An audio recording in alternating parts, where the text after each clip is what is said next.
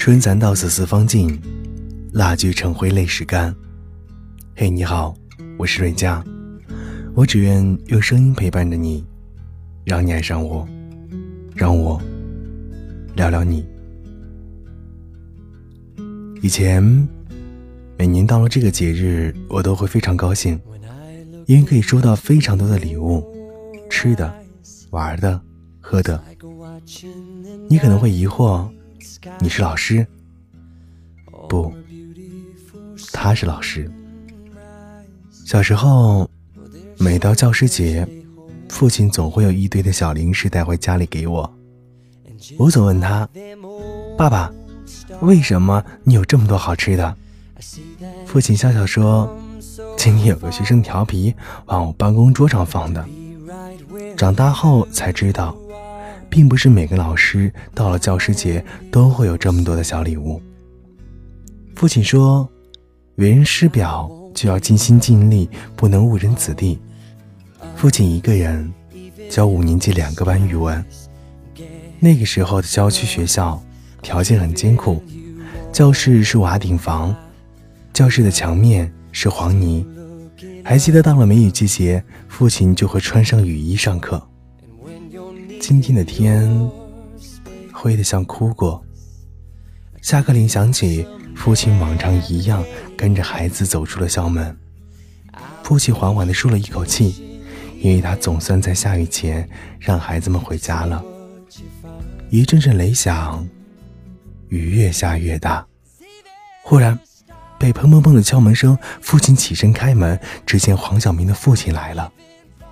李老师。你有没有看到小明啊？他到现在都没回家。学生很早就放学了呀，还没回家。是啊，我以为在邻居家玩呢。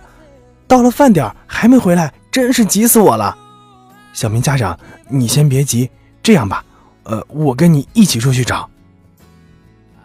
听到这话，我拉着父亲的手，示意让他别去。父亲摸了摸我的头，说：“乖女儿。”爸爸一会儿就回来。外面的雨越下越大，可父亲却穿起了雨衣雨鞋，与小明的父亲一同走出了家门。小明家长，你往村口沿线的方向找，我从学校往村尾找。因为下雨，村里的整条路都变得泥泞了。父亲脚滑摔了一跤，他赶紧爬起来。顾不上粘在身上的泥和旁人的眼光，继续四处张望与询问着村里的人有没有看到小明。找了一遍又一遍，都没有小明的踪迹。父亲焦急万分。就在这时，小明父亲在远处喊着：“小明，林老师，林老师，找到小明了！”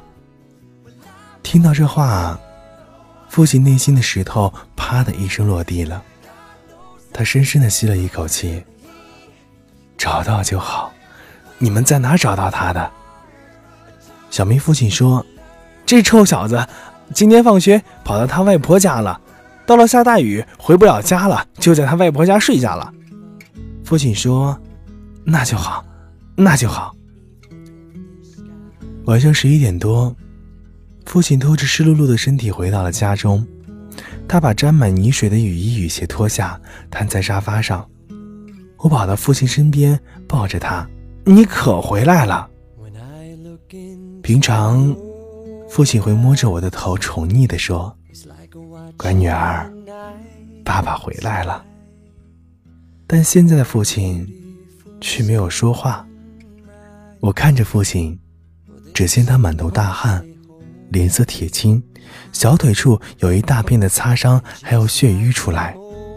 当时年纪小，看到这一幕，大哭了起来。母亲听见哭声，从房间里跑了出来，看见父亲的腿，也吓了一大跳，赶紧拿起消炎药为父亲清洗伤口。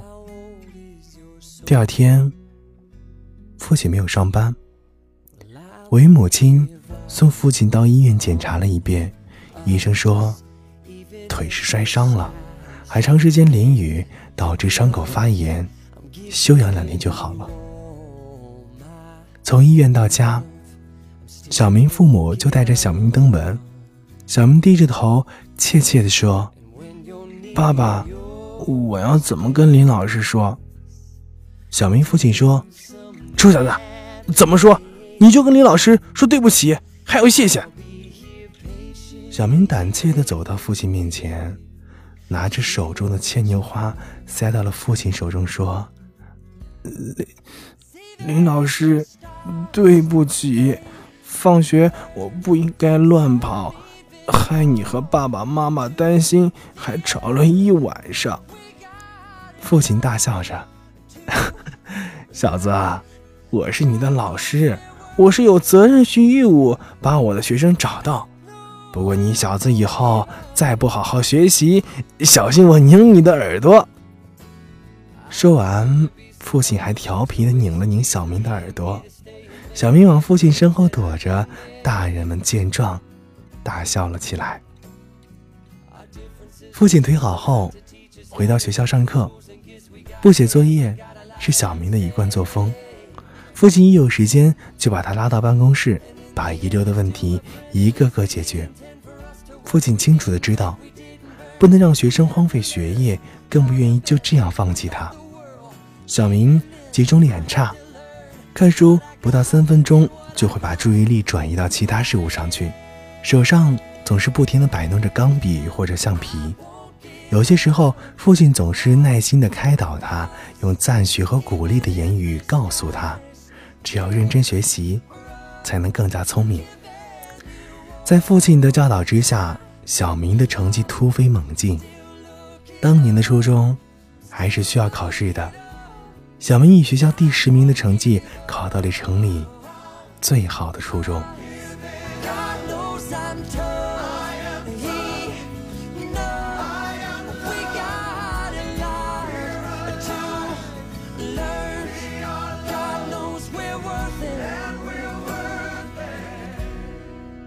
这就是我的父亲，是老师，也是伙伴，是家人，更是关爱。晚安，每一个有爱的人。